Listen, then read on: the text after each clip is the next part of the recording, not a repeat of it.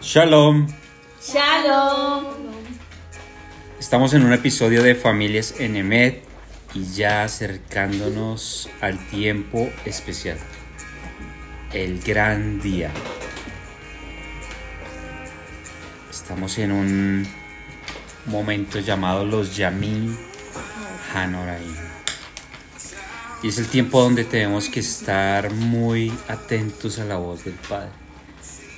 Esto Pablo lo llama los días malos. Eh, de hecho se denominan los días asombrosos, los días temibles. En el judaísmo, en la cultura, en el hebraísmo, quiere decir esa preparación que hay entre Yom Teruah y Yom HaKippurim. Son 10 días y estamos en ese tiempo. Estamos disfrutando que el rey se sienta y va a emitir unos juicios. Y es en Yom Teruah donde se abren los libros, donde se abre el libro de la vida, el libro de la muerte. Y eso tiene un contraste con lo que se hacía en el antiguo Medio Oriente, que era así, se abrían los libros de la muerte, por ejemplo. y en ese tiempo estamos. Estamos esperando el gran juicio. Eh, esos 10 días malos que dice las escrituras, que dice eh, la, la Biblia. Pero, ¿qué significan para nosotros entonces? Es el tiempo de estar más atentos a la voz del Padre, eh, más sensibilidad. Y lo que hicimos, por ejemplo, en Yom Teruah de asomarnos y mirar, ¿vino el Mesías? No, no vino. Entonces, lo esperaremos ansioso el próximo año. Es eso lo que hacemos cada Yom Teruah. Y estamos pendientes del, toque del chofar, de las trompetas. Y cuando se siente Él a reinar, cuando ponga por, eh, por estrado a sus enemigos, estrado a sus pies a sus enemigos, eso es lo que están narrando las escrituras. El que nadie sabe el día ni la hora se refiere a la fiesta de Yom Teruah, que así se le llamaba, la fiesta que nadie sabe el día ni la hora. Y eso pasa el primer día del mes séptimo. Sabemos que hacen falta algunos acontecimientos narrados en las escrituras por los profetas, por el libro de Apocalipsis, que concuerdan, ¿no? Pero siempre está nuestro anhelo si tú estás esperándolo por allá, es que nadie sabe y vamos a ser raptados. Creo que te hace falta estudiar más las escrituras. Estudia las escrituras, porque tal vez tienes ahí teología metida que debes desechar. Y en este tiempo de, los Yamin Hanoraim, es importante que estudiemos más y más las escrituras para hacer una introspección en nuestras vidas. Entonces permítame hacer la bendición de las escrituras. Baruch Adonai Elohim melech haolam acher bahar banu mikol ha'amim benatan lanu et. Baruch Adonai noten hatorah. Bendito eres tú, Yahweh, Elohim nuestro, Rey del universo, quien nos escogiste entre los demás pueblos y nos diste tu Torah. Bendito seas porque nos donaste tu preciosa Torah. Gracias, Padre, por permitirnos estar en esta tarde y con tu palabra. Estamos acabando el ciclo de las escrituras, el ciclo de la lectura de la Torah. Y es un año eh, en el que se nos permite estudiar las escrituras. ¿Qué significa el tiempo de Yom HaKippurim? El día de la expiación. Es el día en el que se emite el juicio es el día del gran ayuno. Cuando dice Isaías 58 y habla sobre el Shabbat y habla, habla sobre el gran ayuno, que hagan el ayuno de verdad. En este día se nos manda que hagamos un ayuno y que ese ayuno eh, tiene unas condiciones. Eh, Isaías 58 lo, lo desglosa mejor, pero en la Torah está muy explicado de cómo es. La Torah te dice, tienes que tener misericordia, bondad. Y él le dice, ese ayuno es para que usted haga una introspección, para que usted tenga en cuenta al necesitado, al desfavorecido. Y de eso se trata ese día de ayuno. Muchos van a Lucas, allá dice que ay, es que le dijeron al maestro eh, que, ¿por qué no ayunan tus discípulos? Y se está refiriendo a otra cosa. Lo primero es que en el primer siglo y a hoy muchas corrientes judías ortodoxas tienen por costumbre ayunar dos veces a la semana y hacer este tipo de, sacrificios en sí para eh, para menguar el cuerpo, crecer espiritualmente. Eso todavía inclusive el cristianismo lo hace. Pero no se refería a eso cuando le responden, no, es que el esposo está, ellos no necesitan eh, hacer esto porque el esposo está, el maestro está con ellos, tienen la palabra, tienen la provisión y ellos no necesitan, está hablando de otros ayunos, no del gran día de ayuno. El gran día de ayuno es, co, es un mandamiento es un mandamiento que está en Levíticos 23. Es el gran día. Es el día eh, donde se toca la gran trompeta. El día de la última trompeta. Cuando Apocalipsis dice el día de la última trompeta es porque es en ese día. El, ya veíamos la, la pasada como referirse al gran día, el día del Señor, está haciendo mención a las convocaciones santas de nuestro Padre. Pues este, este Yom HaKippurim, que es el día de la expiación, pues hace referencia a los tiempos proféticos tenemos que pasar. Y durante estos 10 días estamos pensando en cómo le hemos fallado al Padre, qué hemos hecho que no le gusta al Padre, sobre la Torah, qué vamos a hacer para no, no fallarle a Él o qué vamos a hacer para arrepentirnos. El día de hoy, el, el Shabbat de hoy, eh, para este 2022, se denomina Shabbat Chuvah. ¿Qué significa eso? Ya, ya lo hemos visto, el Shabbat del retorno estos 10 días son especiales, tú tienes que estar atento a volver tu corazón al Padre. Solo estos 10 días, por supuesto que no, es un, es un diario vivir, pero el Padre te da la oportunidad de que en estos 10 días, y eso tiene que ver con tiempos proféticos, no, no, me, va, no me va a extender en eso, sino que se nos viene esta fiesta, estamos en el, en el Shabbat Chuba y esos 10 días, por ejemplo, dice Apocalipsis o nos sugiere Apocalipsis que son los 10 días donde nosotros vamos a estar guardados. Afuera van a estar pasando cosas un poco difíciles. Pero el pueblo de Dios, el pueblo que espera y que sabe, va a estar guardado. De hecho, Mateo 24 dice, si oyen por ahí que ya vino el Mashiach, no salgan, no salgan. Vamos a estar guardados. Eh, y, ese guardarse significa estar en ese análisis, esa introspección de cómo le has fallado al Eterno. A quién le tienes que pedir perdón. obviamente primero al Eterno, pero hay personas que has herido.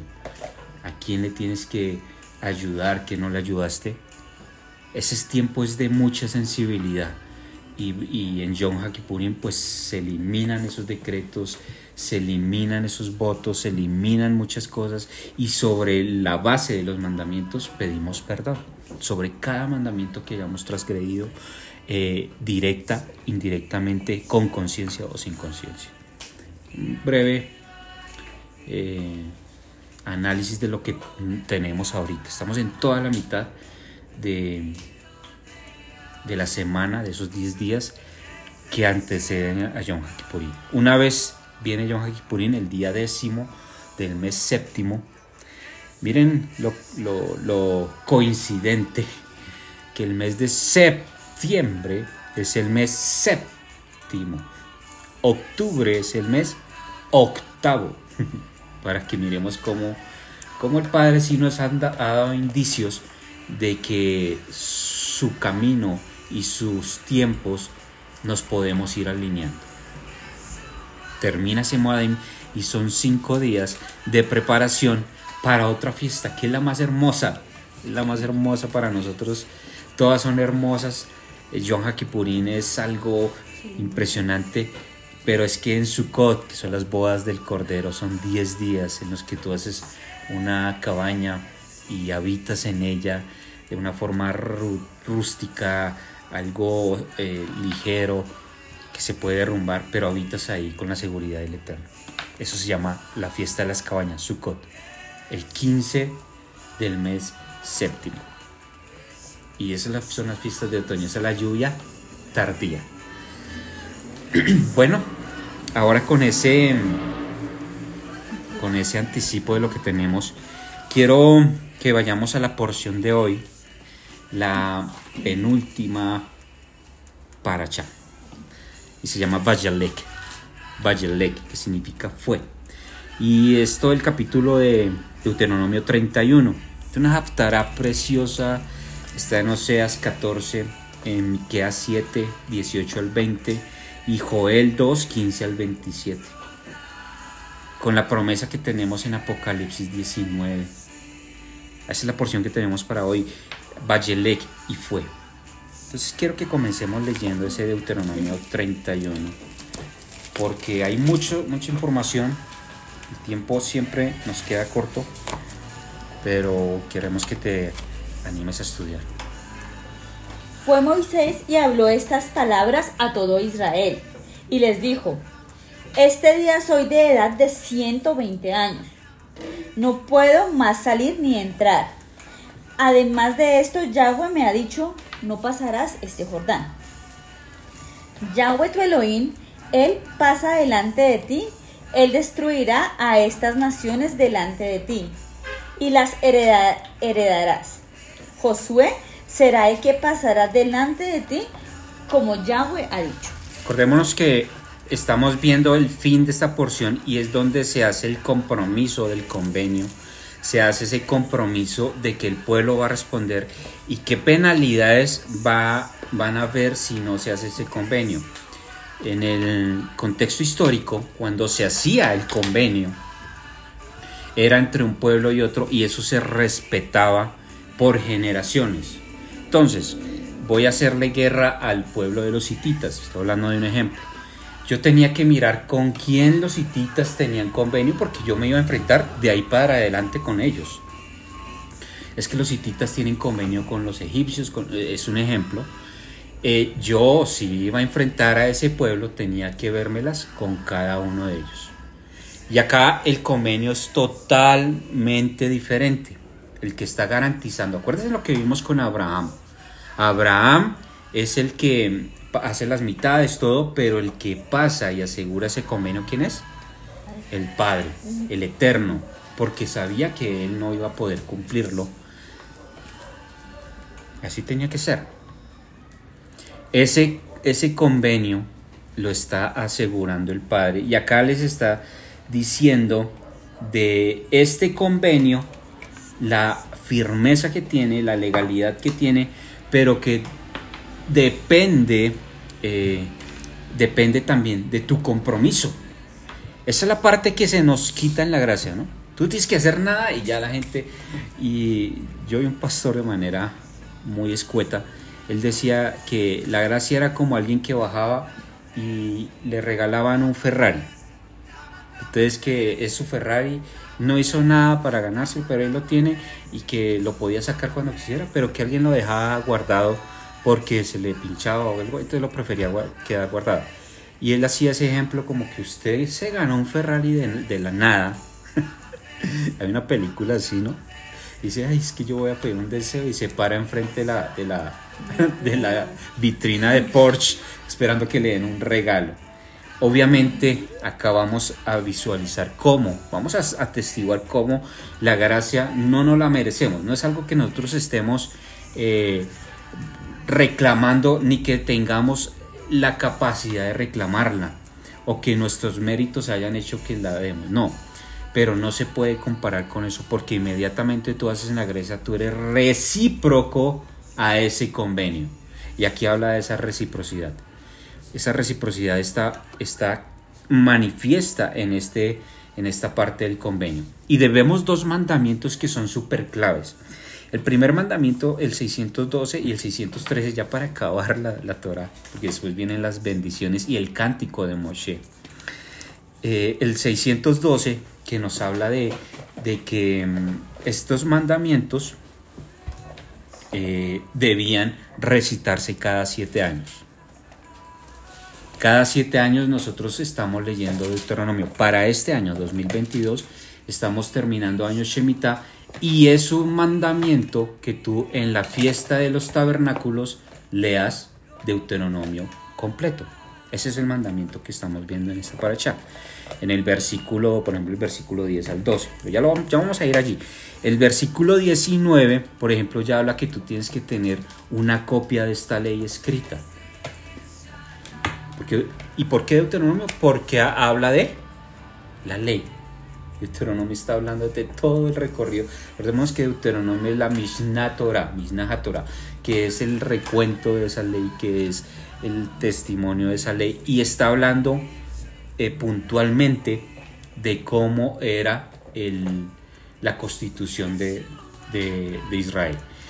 En el antiguo Medio Oriente, eh, cada habitante debía conocer esas leyes y de hecho debía también recitarlas esto era algo que se manejaba en el ambiente y esa recitar esas palabras ayudaba a que no te fueras a olvidar de ellas. Y estamos ante el momento del juicio. Estamos ante el momento en que estás firme o no estás. Porque 120, que esto es profético acá, los números en las escrituras tienen unos significados. 120 está hablando de periodo de tiempos finales, y no es casualidad de que estemos hablando de la última etapa de Moche, porque 120 se refiere a los años que va a estar el hombre sobre la tierra, reinando, ¿sí? No estamos diciendo que es que eh, el hombre tiene 6.000 años y que entonces el que encontraron hace, hace poquito que según la, la prueba de carbono tiene... Eh, un millón de años, bueno, eso no estamos hablando de eso, estamos hablando desde el momento en que se le instauró eh, el control al hombre son seis mil años. No reinará más. ¿Por qué seis mil años? 120 años, que está eh, estipulados en, en Noé. Y eh, mire acá lo que está diciendo, de edad de 120 años. Si multiplicamos 120 años por los tiempos de Jovile, que son 50 años, ¿cuánto nos da eso? Saquen la calculadora, les va a dar 6.000. Por eso nosotros estamos celebrando ahorita el año 5783.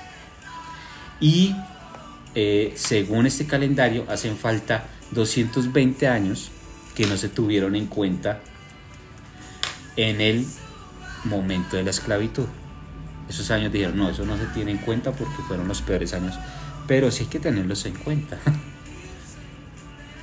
Y si lo sumas, pues ahí te va a dar un cálculo, ya te imaginarás en qué año estamos llegando más o menos. Y si es verdad que los tiempos se están acordando, acortando. Y le hace una promesa que solo el Eterno la puede cumplir. Que Él va a ir adelante y destruirá las naciones, pero le está dando eh, también este, este mandato a quién? A Yehoshua. Y esto tiene una implicación. Moshe, que representa las tablas de la ley, está dando paso para que alguien entre con el pueblo a la tierra prometida. Y ese alguien es quién? Yehoshua que su nombre corto, si tú vas por ejemplo a, a Nehemías 8.17, vamos a Nehemías 8.17, en Nehemías 8.17 su nombre es Yeshua, en hebreo. En hebreo el nombre que se le da a Josué corto es Yeshua. ¿Por qué? Porque le está hablando algo profético, algo simbólico, les está diciendo, ustedes van a pasar a tierra prometida con Yeshua. Yeshua es ese vehículo que los va a llevar a tierra prometida y él no se puede apartar de la ley, porque aquí le hacen un compromiso. El mismo compromiso que hace Yeshua Hamashiach, Jesucristo, que dice, yo vengo a decir lo que mi padre dice. ¿Qué dice? Nehemías 8:17. Y toda la congregación que volvió de la cautividad, hizo tabernáculos y en tabernáculos habitó, porque desde los días de Jehoshua, hijo de Nun, hasta aquel día no había hecho así los hijos de Israel. Ahí en el hebreo, para que lo busquen también, dice Yeshua, porque es el abreviativo de Josué. En otro texto, en Zacarías, vamos a encontrar un sacerdote llamado Yeshua, el cual se le quitan las vestiduras. Bueno, temas proféticos, pero para que entendamos la importancia de los nombres también. Y a él se le da esta promesa, que es la misma que, va a ser Yeshua en Apocalipsis 19, pero tiene que llevar ese compromiso. Esforzaos y cobrad ánimo, no temáis ni tengáis miedo de ellos, porque Yahweh tu Elohim va contigo, no te dejará ni te desamparará. Llamó Moshe a Yehoshua y le dijo, en presencia de todo Israel, Hazak Behemat, porque tú entrarás con este pueblo a la tierra. Hazak Behemat. Le está diciendo, esfuérzate y sé valiente. Josué, esfuérzate y sé valiente, porque tú entrarás. Eh, y la gente a veces piensa, en realidad no hay que hacer nada.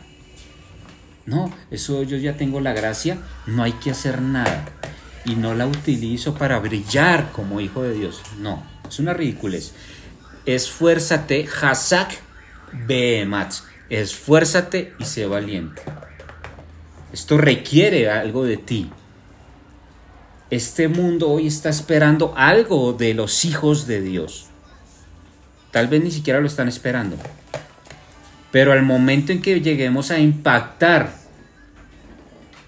a impactar a las naciones, debemos ser esforzados y valientes. ¿Esto requiere un tiempo de preparación? Sí. ¿De qué le voy a enseñar a la gente? ¿Qué Cristo voy a seguir enseñando? El mismo que enseña el cristianismo, un Cristo totalmente desdibujado de las escrituras. No, hay que esforzarse y ser valientes. ¿Por qué? Eh, como les dije, el mandamiento que está en el versículo 12, pero comienza el 10, miremoslo bien. Eh, escribió Moshe esta ley y la dio a los sacerdotes hijos desde el 9 de Leví que llevaban el arca del pacto de Yahweh y a todos los ancianos de Israel. Esa ley se la dio a los ancianos, ¿para qué? Pues para que la enseñaran, para que aplicaran los juicios, para que los demás vieran la bondad de nuestro Elohim a través de este pueblo. Eso, esa era la misión de ellos. Entonces, cada, ¿cómo lo iban a hacer? Cada siete años. Cada siete años lo iban a hacer. Les mandó Moche diciendo, al fin de cada siete años, en el año de la remisión, en la fiesta de los tabernáculos, es tan específico. Y cuando viniere todo Israel a presentarse delante de Adonai, en el lugar que escogiere, leerás esta ley delante de todo Israel a oídos de ellos. ¿Delante de quiénes?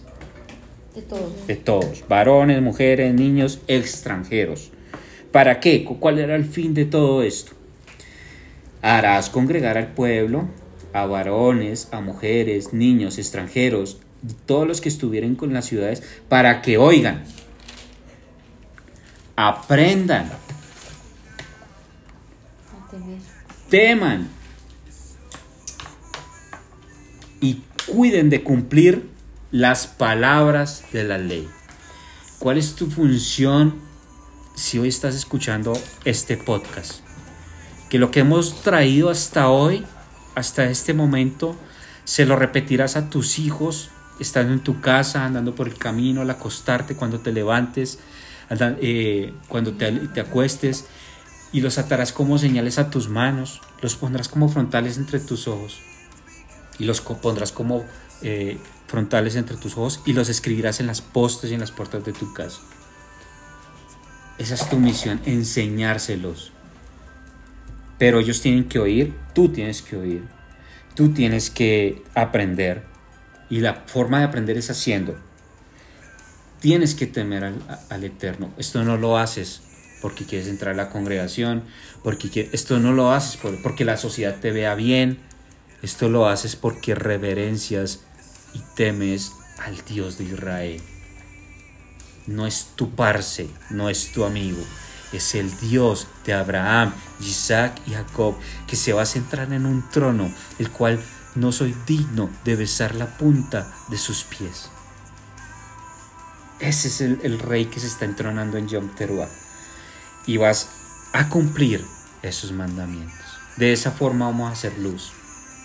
Con las ridiculeces espirituales, que es que vamos a orar con eso, eso es, eso es una pantomima que no va a impactar a las naciones.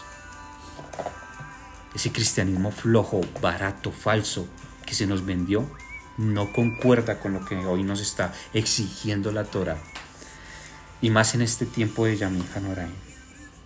Contrastémoslo con lo que hizo Nehemías.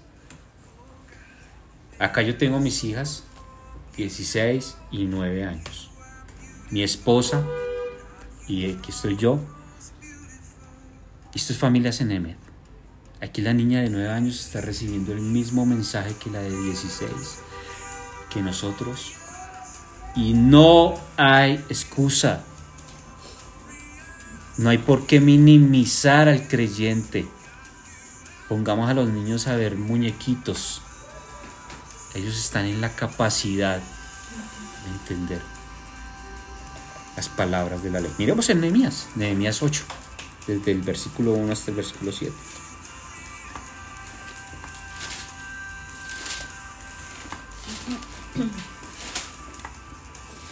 Y se juntó todo el pueblo con un solo, como un solo hombre en la plaza que está delante de las puertas de las aguas.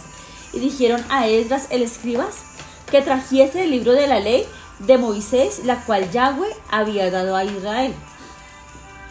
Y el sacerdote Esdras trajo la ley delante de la congregación, así como de mujeres y de todos los que podían entender el primer día del mes séptimo.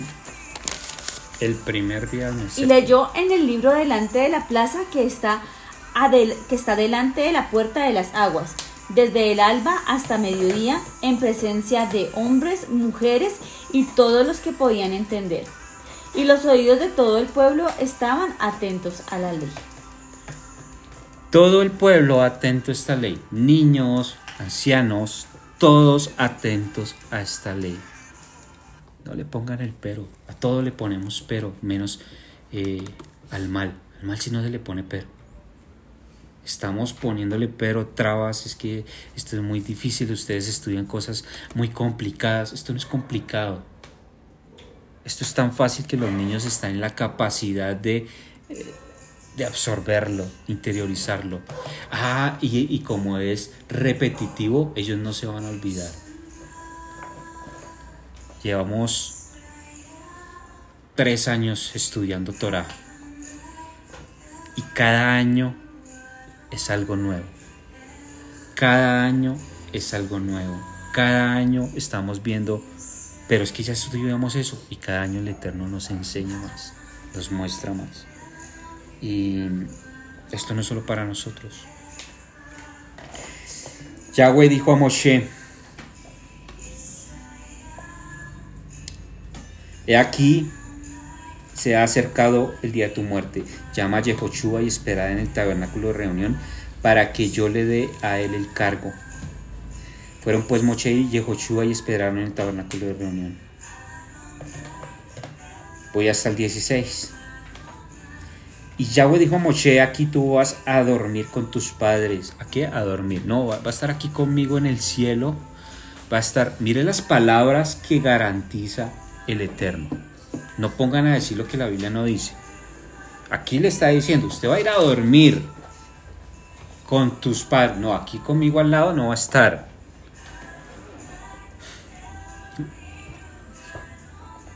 Va a estar en un lugar destinado pero durmiendo. Algunos dicen que va a tener conciencia. Eso no nos importa, pero no nos pongamos a decir, es que ya está allá en el cielo con el Padre. No, va a estar con sus padres.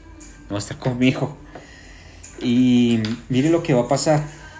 Este pueblo se levantará y fornicará tras los dioses ajenos de la tierra a donde va para estar en medio de ella y me dejará e invalidará mi pacto que he concertado con él. Este pueblo que estaba allí, que estaban haciendo, estaban firmes, entre comillas, estaban profetizado que iban a fallar, que se iban a desviar. Hasta la fecha se han desviado. Pero hoy es Shuvah. Hoy es el Shabbat de retorno, que eso es clave que lo tengamos en cuenta, porque preciso se lee esta palabra y preciso se lee, ustedes vayan a fallar, pero hay una esperanza que solo la puede garantizar el que hizo el convenio, porque este libro de la ley y esta palabra completa no dice que la ley fue tan mala y que estaba abolida que el, que el pueblo falló por eso, no, dice que el pueblo fue el que falló ante unos mandamientos y ante una ley tan buena. Fue el pueblo el que falló.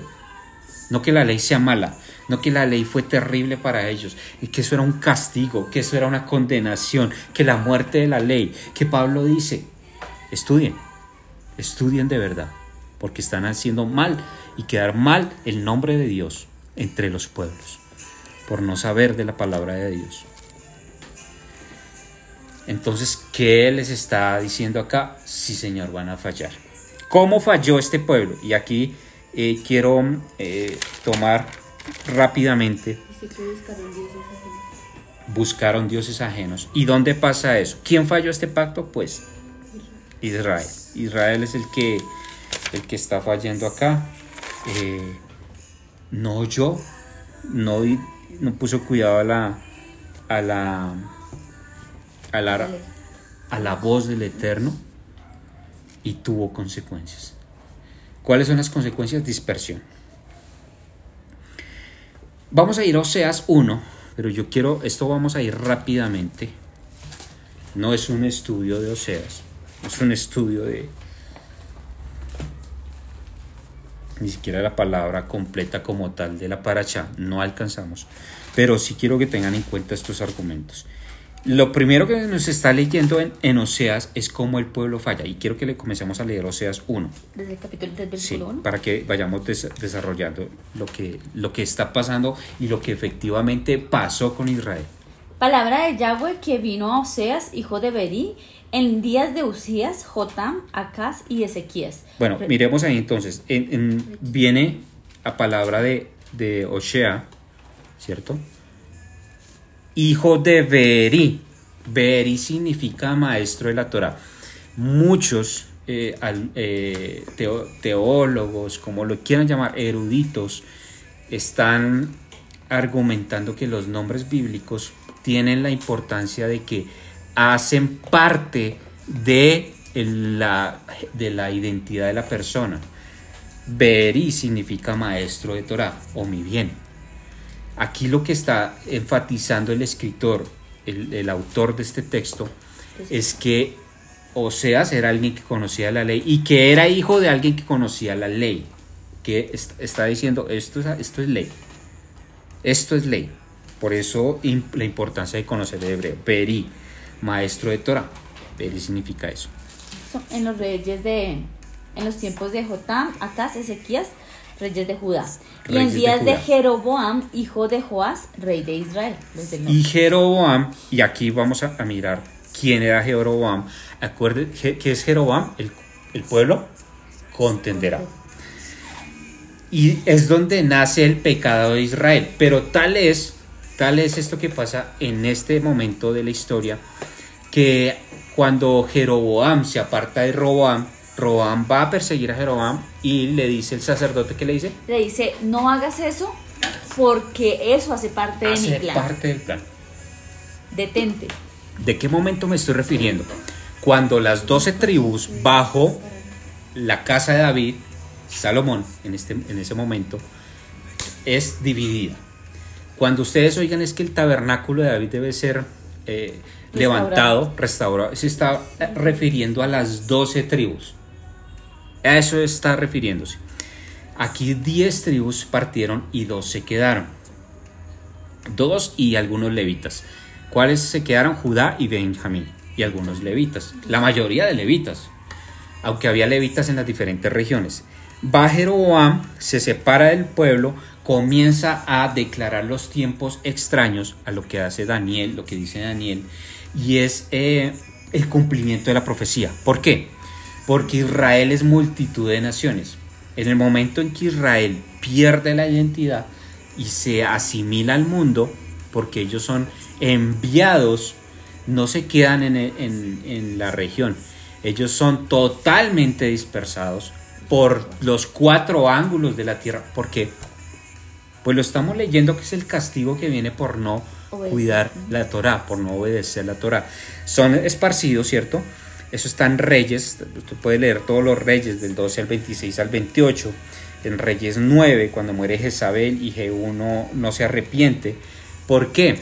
Porque aquí también se, en este Oseas se dice qué va a pasar con Judá y qué pasa con Israel. Israel totalmente dispersa por las naciones para que tú y yo seamos parte de las ovejas perdidas de la casa de Israel.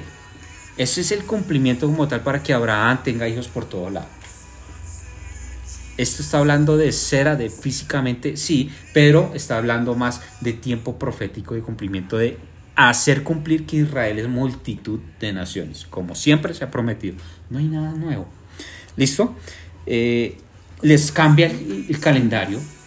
Ustedes ya no adoran el día séptimo, sino adoran el día octavo.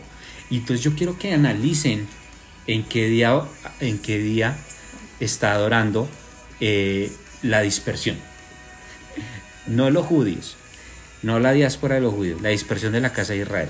Los católicos, todos los cristianos adoran el día domingo, el día octavo, porque así se les dijo que debía ser. Eso tiene un razonamiento, eso está en las escrituras. Comenzó a decirles, ustedes ya no van a Judá, ustedes ya no pueden ir por allá, eh, ustedes ahora van a adorar el día octavo. Ah, los sacerdotes los levis. No, no, no. Este puede ser cualquier sacerdote, puede ser de cualquier tribu. Eso no, no tiene trascendencia. Y se les comienza a cambiar. Y de, ese acontecimiento hay personas de algunas tribus que estaban en el norte que deciden abandonar a Jeroboam y van a vivir al reino del sur que es Judá. Por eso hay un argumento que dice, no, pero es que mire que aquí había otro de una tribu. No, fueron muy pocas las personas que decidieron abandonar a Jeroboam para seguir adorando al Dios de Israel. Claro, y, y, y esto hay que tener esa conciencia de que dos tribus, diez tribus, entonces solo son judíos. No, se quedaron, como tú lo dices, de muchas de otras tribus y está narrado. En Lucas está narrado, está narrado en el libro de Reyes. Muchos dijeron, no, nosotros sí vamos a servir a Dios como es y nos quedamos en Jerusalén. Listo. Esa, ese es el pecado de Israel. Sigue leyendo Oseas, por favor. El principio de la palabra de Yahweh por medio de Oseas dijo a Yahweh Oseas, ve, tómate una mujer fornicaria e hijos de fornicación, porque la tierra fornicará apartándose de Yahweh. Pues fue pues y tomó a Gomer, hija de Dibalaim, la cual concibió y le dio a luz un hijo. Por ejemplo, Gomer significa consumado es. Gomer significa consumado. Diblaim significa dos, dos panes. Dos panes hace referencia a las dos casas. La casa, la casa de Israel y la casa de Judá. La casa del norte y la casa del sur. Tómate una mujer que se va a llamar Gomer, que es consumado, es lo que grita Yeshua en la cruz. Yeshua, tómate a Gomer. Yeshua dice, esto lo hago por Gomer. Y le dijo Yahweh, ponle por nombre Jezreel, porque aquí a poco yo castigaré la casa de Jehú por causa de la sangre de Jezreel y haré cesar el reino de la casa de Israel. Jehú no cumple lo que él hasta cierta parte cumple, pero ya después se aparta. Y ahí viene el castigo a Jehú. Y en aquel día quebraré yo el arco de Israel en el valle de Jezreel Concibió ella otra vez y dio a luz a una hija y le dijo Dios, ponle por nombre Lo Ruhamá, porque no me compadeceré más de la casa de Israel, sino que los quitaré del todo. Entonces, el castigo para Israel era quitarlos del todo. Y se le va a llamar la no compadecida. Lo Ruhamá significa no compadecida. Mas de la casa de Judá tendré misericordia y los salvaré por Yahweh su Elohim. Un segundo. La casa de Judá, que también falló, con ellos iba a tener misericordia. ¿Para qué? Para mantener el pacto. Entonces aquí no, no vamos a... que los judíos son unos, y lo he escuchado, que son unos no sé qué, que si más. y ellos son los que van a los 144 mil, solo quedan algunos. Eso es pura carreta, falso, eso es algo sacado de los cabellos. Con los judíos tiene misericordia. Los que están guardando el pacto, los que guardaron esta Biblia así para que tú y yo la pudiéramos leer, y entonces el Señor los va a castigar. No, con ellos va a tener misericordia. Y hay unos judíos que sí son judíos, no los que dice Apocalipsis, que tienen nombre de judío, pero no eres judío. No, está hablando de los judíos que guardaron y que hoy guardan las cosas. Esos judíos el Señor tiene misericordia. Ay, pero es que no reconocen a Yeshua, a Jesús, porque entonces son unos malditos. No, eh, entienda mejor las escrituras y cómo funciona eso porque no tiene nada que ver. Ellos llegarán al momento en que reconocen al Mashiach, lo están esperando y nosotros parte de, lo que no reconocen al Mashiach es por el cristianismo y catolicismo romano, que le borró la identidad al Mesías. Bueno, más de la casa de Judá tendré misericordia y lo salvaré por Yahweh su Elohim y, lo, y no lo salvaré con arco, ni con espada, ni con batalla, ni con caballos, ni jinetes. Después de haber desterrado a los concibió y dio a luz un hijo.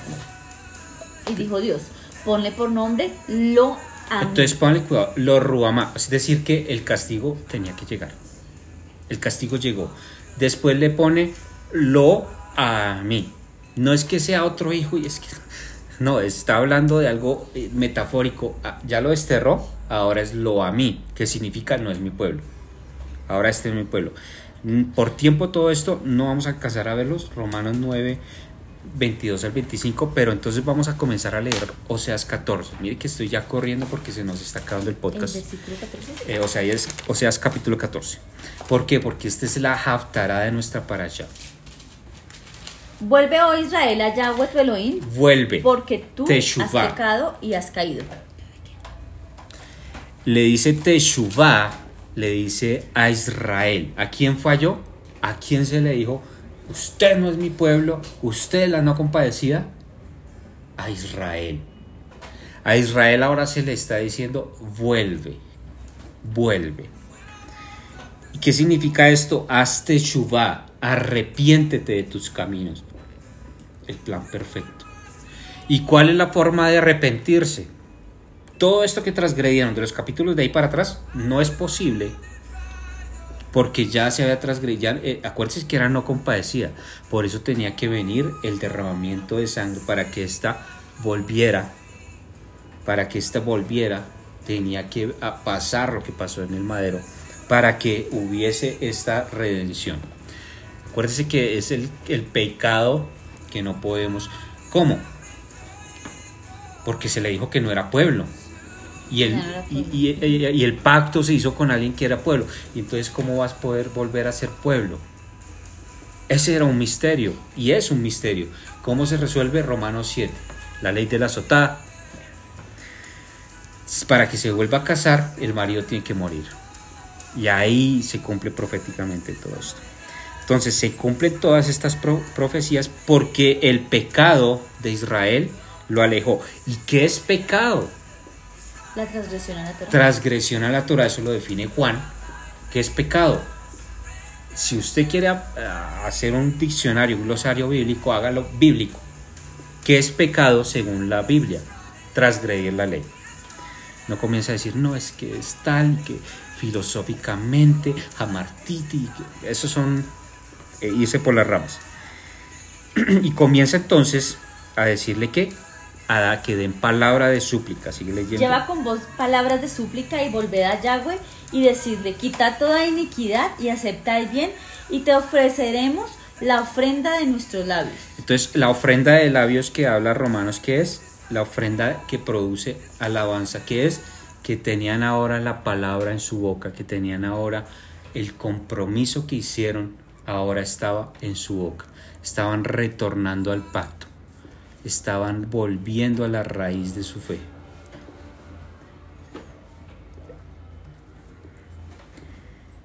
Y esto no depende de nosotros. Esto no es algo que, ay, tan bonito allá el hermano que se motivó a estudiar las escrituras. Esto no, no, no paramos acá, chabat tras chabat, porque sea nuestra voluntad porque es una misiva del Padre, porque es el Padre que pone el querer como el hacer. es el que, el, el que nos da la gracia. ¿Y qué les dice en el versículo 4? ¿Qué les va a hacer? Los sanaré. de su rebelión, los amaré de pura Los gracia. amaré de pura gracia. Porque mi Mire, ira se apartó de ellos. Mire esto tan contradictorio, que los que se llaman de pura gracia, que está, no se identifican con estas palabras que están en Ochea. Estos que, todos estos se identifican que vienen, nos identificamos en algún punto, es que nosotros somos parte de la gracia, pero nunca caemos en cuenta, oye, esa gracia es la que está hablando acá, en Ochea, que fuimos los que fallamos y ahora nos está amando por pura gracia. Lo que ya no tenemos que cumplir la ley. Y eso es lo que nos enseña. Es que ya no tenemos que cumplir la ley. No. Está hablando de que ahora tenemos fruto de labios. Eh, y, y como se les dice en versículo 5 y se les está diciendo, ustedes están extendidos por toda la tierra. Súper extendidos por todo lado. Y ahora va a cobrar sentido el versículo 8 y vamos a Efesios 2 del 11, léete el versículo 8. y Vamos a leer Efesios 2, 11. Efraín dirá, ¿qué más tendré ya con los ¿Quién, ídolos? ¿quién habla? Efraín. Efraín. Efraín era la casa de Israel.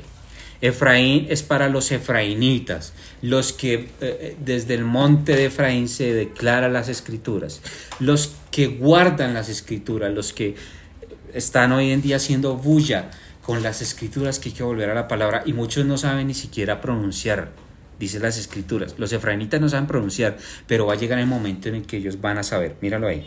¿Qué más tendré ya con ídolos? Yo oiré y miraré, yo seré a él como la haya verde, de mí será hallado tu fruto. Entonces se le dice a los efraínitas que van a revifica- vivificar, van a ser resucitados. ¿Qué trae el Machía? Y que nosotros predicamos que es que ahora somos resucitados, somos ahora avivados. Eso se me enseña bien el cristianismo.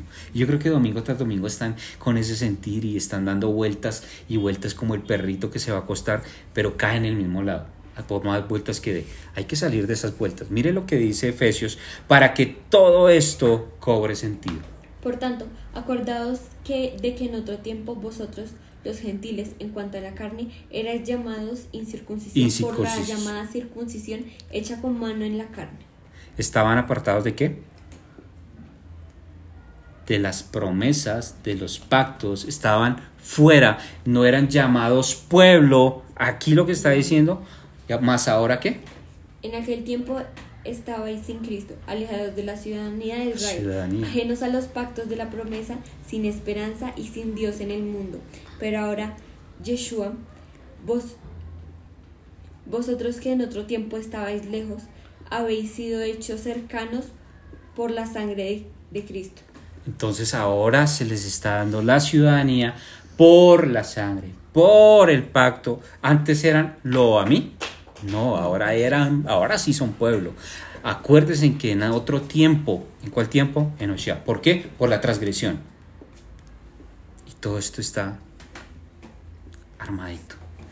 Ese es el mensaje de retorno. Que si te arrepientes, que si buscas de todo tu corazón, que si tal vez estás en una iglesia sintiendo que esto da vueltas y vueltas y siempre lo mismo, es porque hace falta el poder de las escrituras en tu vida. Hace falta algo allí. Y si algo está en las escrituras, está en revivir ese convenio para tu vida y la vida de tus seres amados. Y eso se trata esta paracha, este Shabbat Shuvah, el Shabbat del retorno. ¿Y quién lo hizo posible? Yeshua HaMashiach. Él hizo posible que tú estés hoy escuchando este mensaje, para que regreses al pacto, para que retornes y hagas un verdadero teshuva. Definitivamente el tiempo es corto y los días son malos. Hablando de los Yamin Hanoraim, pero nunca es tarde para arrepentirse y hacer teshuva. Este es el mensaje de Familias Enemet y desde acá les deseamos Shalom. Shalom.